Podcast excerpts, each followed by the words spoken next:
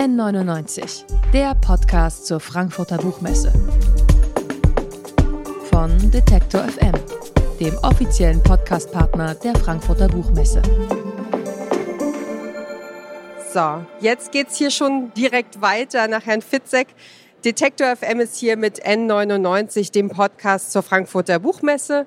Und ich bin Ina Lebetjew. Ich leite die Redaktion von Detektor und bin auch verantwortlich für unseren Klimapodcast Mission Energiewende. Ähm, da gucken wir jede Woche im Grunde auf den Zustand unseres Planeten und sprechen über die Frage, wie wir die Welt eigentlich ein Stückchen besser machen können. Denn äh, die Lage ist ernst. Wüsten, die sich ausdehnen, äh, Gebiete, die überflutet werden, in denen heute noch Menschen leben, Flüsse, die Dörfer wegreißen. Ähm, auf dem Buchrücken äh, des Buchs, um das es jetzt gehen soll, äh, steht auch ein Zitat von Eckhard von Hirschhausen. Ähm, die Klimakrise ist die größte Gesundheitsgefahr im 21. Jahrhundert. Aktuell sind laut den Vereinten Nationen 100 Millionen Menschen auf der Flucht. Äh, ein Teil von ihnen eben zumindest indirekt wegen der Folgen der Klimakrise. Und diesen Menschen gibt Kira Finke in ihrem Buch Sturmnomaden ein Gesicht und eine Stimme. Dr. Kira Finke ist Leiterin des Zentrums für Klima- und Außenpolitik der Deutschen Gesellschaft für Auswärtige Politik. Wissenschaftlerin am Potsdam Institut für Klimafolgenforschung und Co-Vorsitzende des Beirats der Bundesregierung Zivile Krisenprävention und Friedensförderung. Für ihr Buch war sie in Südasien, in Lateinamerika, in Subsahara-Afrika und im Pazifik unterwegs. Ganz herzlich willkommen hier bei uns auf der Bühne bei N99, Kira Finke. Vielen Dank, ich freue mich hier zu sein. Ich freue mich auch sehr, dass wir sprechen können. Ähm, mit ihren Texten, mit deinen Texten, wir haben uns aufs Du geeinigt, mit deinen Texten möchtest du die menschliche Seite der Klimakrise zeigen. In dem Buch stecken acht Jahre Forschung zur Klimamigration. Ähm, was hat dich dazu veranlasst, diese Arbeit zu machen, diese Reisen zu unternehmen und im Endeffekt auch das Buch darüber zu schreiben? Also es ist wirklich so, dass der Klimawandel eben nicht nur ein Umweltproblem ist, sondern auch eine ja, eine humanitäre Krise, eine Sicherheitskrise. Er bedeutet äh, großes menschliches Leid. Und ähm, ich habe meine Forschung begonnen, damals noch für meine Doktorarbeit, daran zu forschen, was passiert eigentlich mit Menschen, die aufgrund von Klimafolgen migrieren, flüchten müssen. Ähm, wie geht es ihnen danach? Können sie ihren Lebens, äh, sozusagen ihren Lebensstandard halten? Ähm, was für psychische Folgen hat das? Und diese, ähm, diese Gespräche, die ich geführt habe für, für meine Forschungsarbeiten, gingen oft noch viel weiter als das, was ich in der Forschung verarbeiten konnte. Ne? Also in der Wissenschaft geht es ja darum, die, die Datenlage möglichst objektiv ähm, auszuwerten, und dann daraus wissenschaftliche Papiere äh, zu formulieren. Und hier wollte ich nun in, mit diesem Buch das erreichen, dass ich auch diese Erlebnisse und äh, diese Emotionen, die mir dabei auch entgegenschlugen und die ich auch gefühlt habe, in diesem Buch zu verarbeiten in gewisser Weise. Und das war mein Ansatz, das dann auch noch ähm, außerhalb der Wissenschaftsbubble anderen Menschen dann auch ähm, zugänglich zu machen. Du bist, äh, ich habe es ja gerade schon erwähnt, in ganz verschiedene Länder gereist, in denen die Klimakrise auch längst zu spüren ist. Welchen Eindruck hat es bei dir hinterlassen? Das ist schon dramatisch, was sich abspielt. Also wir sehen es in bestimmten Teilen, auch in Deutschland, also diese heißen Sommer, ähm, die äh, Überflutung beispielsweise im Ahrtal. Aber wenn man jetzt in Gebiete fährt, die geografisch noch stärker betroffen sind, dann verschlägt es wirklich einem dem Atem, was dort äh, sich vollzieht. Man sieht eben die Zerstörung, man sieht ähm, beispielsweise nach bestimmten Sturmereignissen, dass auch Jahre danach noch nicht wieder aufgebaut werden konnte, weil die Finanzmittel fehlen. Ähm, man sieht die verheerenden Dürren, beispielsweise in der Sahelzone sind so äh, wiederkehrende Dürren ein großes Problem und auch die Verzweiflung der Menschen, weil sie nicht wissen, äh, wie kann ich jetzt eigentlich meine, beispielsweise ein Bauer, wie kann ich meine Aussaat planen?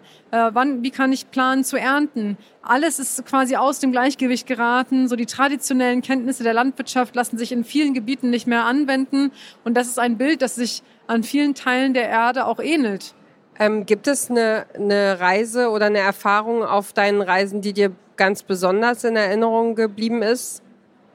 Also vielleicht kann ich noch einen, aus einem sehr kürzlichen Ereignis sprechen. Also ich war äh, vor zehn Tagen im Kongo und ähm, da hatten wir äh, Gespräche organisiert mit äh, jungen WissenschaftlerInnen, die in einem Reservat gearbeitet haben im Kongo-Becken. Und äh, die haben uns ganz deutlich gesagt, wir versuchen hier den Wald einigermaßen zu schützen, obwohl sehr viel Druck auf dem Wald lastet, weil Menschen dorthin gehen, sie äh, holzen ab, um Holzkohle zu machen, damit sie was kochen können, damit sie ähm, ihre Nahrung zubereiten können. Aber wir versuchen das hier zu schützen. Und ihr in den Industriestaaten, ähm, ihr stoßt so viel Emissionen aus, dass es hier immer heißer wird ähm, und der Klimawandel immer dramatischer wird. Und ihr müsst jetzt etwas dagegen tun. Und da schluckt man natürlich schon. Wir haben heute auch äh, Vince Ebert zu Gast. Der hat gerade ein Buch veröffentlicht und sagt, im äh, Bericht des Weltklimarates steht ja nicht mal das Wort Apokalypse drin und ähm, wir müssen das eigentlich äh, ganz anders anpacken und ähm, ist es noch gar nicht so dramatisch und gar nicht so schlimm. Ähm, was antwortest du auf solche Argumentationen? Also es ist dramatisch. Menschen sterben aufgrund von Klimafolgen. Wir hatten beispielsweise in Deutschland äh, zwischen 2018 und 2020 hatten wir ähm, 18.000, über 18.000 Todesfälle aufgrund von Hitze. Das heißt, Menschen sterben ähm, und äh, die Dramatik setzt sich eben fort. Ne? Das Erdsystem ist ein sehr stark miteinander verwobenes System. Und wenn ein Teil des Erdsystems, beispielsweise der Amazonas-Regenwald oder auch bestimmte Eisschilde, sich dramatisch verändern aufgrund von Klimafolgen aufgrund von anderen menschlichen Faktoren, wie zum Beispiel Abholzung, dann beeinflusst das das ganze System. Und das heißt, ähm, wir befinden uns in einer völlig anderen Risikolandschaft und müssen unbedingt gegensteuern. Das heißt, ähm, ja, der IPCC-Bericht ähm, hat, glaube ich, schon eine gewisse Dramatik. Also wenn man sich das alles anguckt, wie schwerwiegend die beobachteten Klimafolgen sind und wie gravierend die projizierten Klimafolgen sind, dann kann ich die Einschätzung nicht teilen, dass das in irgendeiner Weise jetzt ähm, äh, nicht beunruhigend wäre. Ähm, was muss man jetzt daraus ableiten? Wir müssen mit den Emissionen runter. Und wir müssen auch ein Narrativ erzeugen, das eine gewisse Hoffnung verbreitet, weil klar, wenn man jetzt sagt, es wird alles schlimmer, Apokalypse, wie du das Wort jetzt äh, genutzt hast. Also er hatte, ich habe, also ich glaube, er hat es direkt so gesagt, ja, ja, genau. Also ja, ja. Ähm, äh, das, das hilft ja letztlich nicht. Wir müssen einsehen, es sind dramatische Risiken, die wir immer weiter befördern. Und damit müssen wir aufhören. Und wir können aber dieses System, das System der fossilen Energien ersetzen durch erneuerbare Energien. Und wir können auch in der Landwirtschaft viele Dinge ändern, um stärker ähm, auf naturbelassene äh, Lösungen zu setzen. Oder wir können auch im Transportsektor beispielsweise durch die Nutzung von ÖPNV, von der Bahn, Ausbau innerhalb Europas, äh, Schienennetz und so weiter. Wir haben sehr, sehr viele Möglichkeiten, um zu handeln. Und das heißt, ähm, ja, man muss die Dramatik auch beschreiben, aber man muss auch das Bild der Hoffnung des Wegs in die Zukunft daneben stellen. Das ist auch das, also wir haben, äh, gestern hatten wir, um noch ein anderes Beispiel zu nennen, hatten wir äh, Luisa Neubauer, Maja Göpel ähm, zu Gast im Podcast hier und äh, und die blasen im Grunde ins gleiche Horn und sagen, mhm. jeder kann was tun und, äh, und jede Kleinigkeit äh, und jeden Tag, jede Entscheidung hilft, ähm, sich da zu entwickeln und, äh, ja, und Gutes zu tun und weiterzukommen. Es, es braucht jeden, jeder Einzelne, aber es braucht auch das Rahmenwerk. Das braucht auch die Politik. Also es ist nicht alleine, dass hier sozusagen jeder nur in seinem Privaten das lösen kann, sondern man braucht auch den Rahmen, den ordnungspolitischen Rahmen. Man braucht Gesetze, die bestimmte Dinge auch erleichtern. Ja, also wir hatten ja das Beispiel des 9-Euro-Tickets. Das war sehr erfolgreich. Ich denke, gerade solche Maßnahmen, die die Menschen auch mitnehmen, die können dann wirklich ähm, einen Schwung erzeugen, der dann auch in die richtige Richtung stößt. Ähm, das haben wir auch bei der Corona-Pandemie gesehen. Ja, in den Ländern, wo es keine ordnungspolitischen Rahmen gab für den gemeinschaftliches, das gemeinschaftliche Handeln in Richtung Infektionsschutz hat es nicht funktioniert. Man kann nicht komplett auf Freiwilligkeit setzen, sondern es braucht den Rahmen und es braucht auch den Einzelnen. Also ich würde sagen, es, es fügt sich ähm, zusammen. Ähm, um jetzt nochmal auf die Migration zurückzukommen, welchen Einfluss hat denn äh, der Klimawandel auf Fluchtbewegungen von Menschen? Also Migration und Flucht sind ja multikausal, also entstehen aus verschiedenen Gründen, beispielsweise aus ökonomischen Gründen, beispielsweise aus demografischen Gründen, beispielsweise auch ähm, aus politischen Gründen, äh, wenn es politische Instabilität und so weiter gibt. Und der Klimawandel wirkt auf diese verschiedenen Treiber ein, indem er zum Beispiel Lebensgrundlagen zerstört. Und das kann eben dazu führen, dass Menschen über längere Zeiträume migrieren, beispielsweise wenn es langsam verändernde Umweltbedingungen sich vollziehen oder wenn es plötzliche, ähm, abrupte Ereignisse gibt, wie zum Beispiel ein tropischer Wirbelsturm, dann migrieren Menschen fluchtartig innerhalb von ein paar Tagen, um sich irgendwie zu schützen. Manchmal können sie zurückkehren, manchmal ist alles zerstört, dann können sie nicht zurückkehren ähm, und äh, versuchen dann woanders ihr Leben weiter zu gestalten und äh, haben ja manchmal auch, also ich hatte mal gelesen, dass sozusagen äh, gerade Frauen, wenn sie sozusagen ihr ganzes Geld, äh, also dass alles sozusagen sehr viel kurzlebiger ist, weil sie weniger Geld verdienen, dann ihr ganzes Geld vielleicht in, äh, in neue ähm, Saaten stecken, dann wird es überflutet und sie haben keine Rücklagen, also dass es so ein ewiger Kreislauf ist, dass sie nicht einfach irgendwo hingehen können und dann baue ich mir eben was Neues auf, sondern dann sind eben auch keine Grundlagen mehr da, um, um was zu, zu entwickeln. Genau, also viele Menschen haben keine Ersparnisse, die sie nutzen können im Falle eines Notfalls. Sie leben von, von der Hand in den Mund und äh, wenn dann eine Katastrophe über sie hineinbricht, sei es jetzt äh, klimatischer Natur, sei es auch äh, ein, ein Problem in der Familie, haben sie keine Rücklagen, um diese Verluste irgendwie wettzumachen. Und das bedeutet eben, dass sie dann angewiesen sind, beispielsweise auf Kredite von anderen Personen, von möglicherweise auch dubiosen Organisationen, ähm, und können dadurch auch in eine Art Schuldknechtschaft fallen. Das ist eine moderne Form der Sklaverei. Ich habe das erlebt in Bangladesch. Da waren, äh, war eine Frau, die ähm, hat aufgrund eines Sturmereignisses alles verloren, ist dann migriert in die nächstgelegene Stadt und dort hat sie angefangen, in einer ähm, Ziegelfabrik zu arbeiten. Ähm, das ist sehr typisch Ziegel- oder so Reisfabriken, äh, wo eben Reis getrocknet und hergestellt wird. Und diese Ziegel müssen eben auch trocknen ähm, und äh, sind, liegen dann so in der Sonne dort ausgebreitet. Aber in der Monsunzeit ähm, können, regnet es halt die ganze Zeit, da können die Ziegel nicht getrocknet werden und dann kann dieser, diese Arbeit nicht verrichtet werden. Trotzdem lebte diese Person weiter auf diesem Gelände dieser Fabrik und der Besitzer dieser Fabrik hat dann gesagt, okay, wenn sie da kostenlos weiterlebt, äh, obwohl sie nicht arbeitet, fällt sie dauernd weiter in Schuld er hat ihre, ihre ID-Card, also den Perso, eingezogen und hat gesagt, äh, du arbeitest hier so lange, bis du diese Schuld wieder abarbeitest äh, für diese fehlenden Mieteinnahmen sozusagen. Und somit ist die immer weiter in eine krasse Armut reingerutscht und konnte äh, diesen Ort auch dann nicht mehr verlassen. Das war quasi eine moderne Sklavin. Ähm, wie weiß ich gar nicht, was ich dazu sagen soll. Also ähm, wie kann man aus so einer Situation wieder rauskommen? Also wenn man jetzt zeitweise seinen äh, Lebensmittelpunkt oder seinen Ort verlassen muss, ähm, gibt es irgendeine Möglichkeit, diese Menschen zu schützen? Also es ist natürlich auch illegal gewesen, was passiert ist. Also niemand darf den Personalausweis von einer anderen Person sozusagen einbehalten. Aber sie machen es dann halt. Aber es ist passiert halt und ähm, auch wenn es ähm, in vielen Ländern, wo es sogar bestimmte gesetzliche Grundlagen gibt, werden diese oft ähm, nicht ausgeübt. Also insofern, als dass die Menschen keinen Zugang haben zu einer ordentlichen Rechtsprechung. Äh, sie haben keinen Zugang zu einem Anwalt, der sie irgendwie vertreten könnte. Und das sind halt alles Einschränkungen, die gerade diese, man spricht immer von den vulnerabelsten, also den verwundbarsten Bevölkerungsteilen, äh, dann ein Riesenproblem für sie darstellt.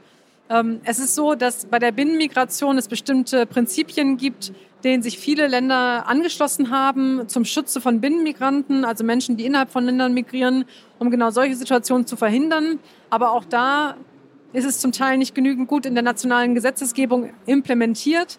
Oder man kann diese Gesetze letztlich nicht einfordern, weil beispielsweise Gerichte krass überlastet sind.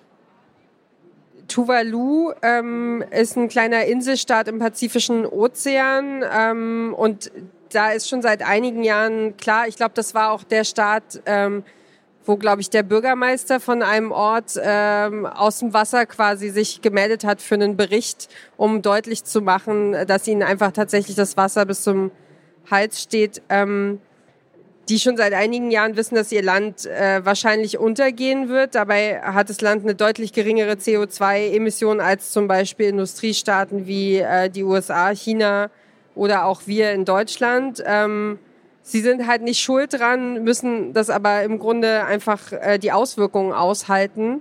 Ähm, du hattest es vorhin schon mal angedeutet, dass Leute auf dich zugekommen sind und gesagt haben, ihr verursacht unsere Probleme, hört damit auf. Aber ähm, was sagen die dort? Wie, äh, wie gehen die damit um? Naja, also es gibt unterschiedliche Bevölkerungsgruppen. Ne? Also es gibt eben Personen, die auch studiert sind, die wissen natürlich genau diese Zusammenhänge. Aber viele Personen, ähm, die stark betroffen sind, ähm, die beispielsweise als Fischer oder als ähm, äh, Bauern arbeiten in sehr armen Gebieten, die haben keinen Zugang zu einer guten Bildung gehabt. Und das bedeutet eben auch, dass sie keine dass sie kein Wissen haben über den Klimawandel. Also sie merken zwar, die haben tiefes Wissen über die lokale Umwelt, also können das genau einschätzen, was, sich da, was da passiert, ähm, erzählen auch im Prinzip das, was auch in den IPCC-Berichten steht, was dort an Klimafolgen beobachtet wird. Also es wird heißer, es ist länger heiß, es ist nachts heißer, ähm, wir haben hier stärkere äh, Überflutungsereignisse durch Extremniederschläge und so weiter und so weiter. Aber sie können nicht ähm, sagen, warum das passiert. Und das ist eben auch eine große Ungerechtigkeit, dass dieser Zugang zu dem Wissen über Klimafolgen sehr ungleich verteilt ist. Ähm, die meisten Forschungsinstitute, die sich mit diesen Fragen beschäftigen, äh, sind in den USA, sind in Deutschland, Europa, Japan. Aber in vielen Ländern, die so stark betroffen sind, gibt es keine große Forschungsfinanzierung, gibt es keine Studiengänge zur Klimawissenschaft. Ähm, und das Wissen über die Klimafolgen vor Ort ist dann eben sehr eingeschränkt, auch weil Daten zum Teil fehlen. Also quasi, äh, sie nehmen alle Folgen wahr, aber können, können, haben nicht diesen großen Blick, den wir haben mit Forschungseinrichtungen, zum Beispiel wie der, in der du arbeitest. Genau, also natürlich gibt es auf Regierungsebene da auch immer Personen, die, ähm, äh, die entweder in ihrem eigenen Land studiert sind und das schon sich auch äh, an, an, angeeignet haben, dieses Wissen. Aber diese Forschungsdichte, wie wir sie in Deutschland oder in Europa haben, die gibt es im Ausland nicht. Und man muss da ganz stark natürlich unterscheiden zwischen der normalen Bevölkerung und ähm, den Menschen, die beispielsweise jetzt auch in den Delegationen sitzen für die internationalen Klimaverhandlungen. Und da ist es eben so, dass in vielen Bereichen der Welt ähm, Menschen, die besonders betroffen sind vom Klimawandel, also besonders arme Menschen, eben keinen Zugang haben zu diesem Wissen oder zur Information oder auch nur zu sehr guten Wettervorhersagen oder saisonalen Vorhersagen, die ja enorm wichtig sind, wenn man in der Landwirtschaft arbeitet. Du hast deinem Buch äh, den Titel Sturmnomaden gegeben äh, und äh, sprichst davon, dass sich viele Menschen an ein Leben als Nomaden gewöhnen werden müssen und zumindest zeitweise vor den Folgen der Klimakrise fliehen werden müssen. Ähm, jetzt hat ja der Begriff Nomade einen ganz anderen Beigeschmack als Klimaflüchtling oder Migrantin. Ähm, wieso hast du dich für Sturmnomaden entschieden? Ja, also das, der Begriff ist natürlich eine Wortschöpfung erstmal und ähm, ich, ich empfinde diese Menschen, die um ihr Leben kämpfen, die versuchen durch die Migration, durch die Flucht, auch wenn es nicht ist, nicht das ist, was sie wollen, wenn sie tatsächlich vertrieben wurden, dass sie immer wieder versuchen, für ihre Familien, für sich selbst neue Möglichkeiten der Zukunft irgendwie zu erschließen, dass sie irgendwie weitermachen können. Und ich empfinde das als starken Begriff, äh, er steht metaphorisch natürlich für ganz verschiedene Gruppen. Das sind ganz unterschiedliche Menschen. Aber was sie eben vereint, ist dieser Kampf irgendwie mit den Naturgewalten und der Kampf ums Überleben. Und äh, viele werden auch so Art zu Heimatlosen. Also sie ziehen dann von, von Ort A nach Ort B, aber können dann dort eben doch nicht äh, richtig gut äh, weiterleben. Oder es passiert beispielsweise, wenn man in einen Slum zieht. Äh, also ein Bauer zieht äh, aus, der, aus dem ländlichen Gebiet in einen Slum und dieser Slum ist aber auch nicht vor Klimafolgen geschützt. Also dort hat man eben extreme Hitze. Dort steht auch das Wasser zum Teil sehr hoch. Möglicherweise äh, gibt es keine richtigen Landrechte. Das heißt, sie werden dann nochmal aus einem anderen Grund vertrieben. Ähm, und so werden sie irgendwie zu Heimatlosen. Also sind schon eine Art Normalisierung der Lebensweise aufgrund dieser, einerseits dieser schwerwiegenden Klimafolgen, aber andererseits auch dieser großen Ungleichheit, mit der wir leben. Und ähm, dieser Begriff symbolisiert eben für mich diese Verbindung zwischen den Naturgewalten und ähm, dem, was Menschen eben tun, um sich dem entgegenzustellen.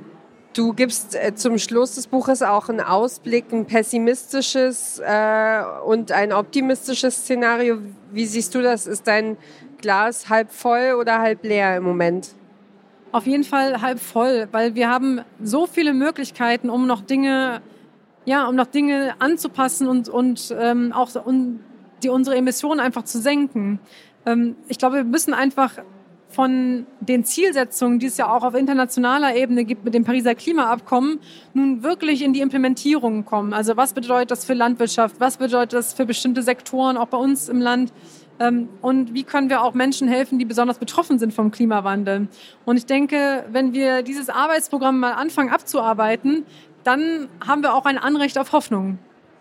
Jetzt hast du äh, im Grunde acht Jahre Arbeit, äh, Forschungsarbeit in dieses Buch gegossen. Ähm, was hast du als nächstes vor oder hast du schon einen Plan, wo es äh, als nächstes hingeht vom, Reisen oder Projekten?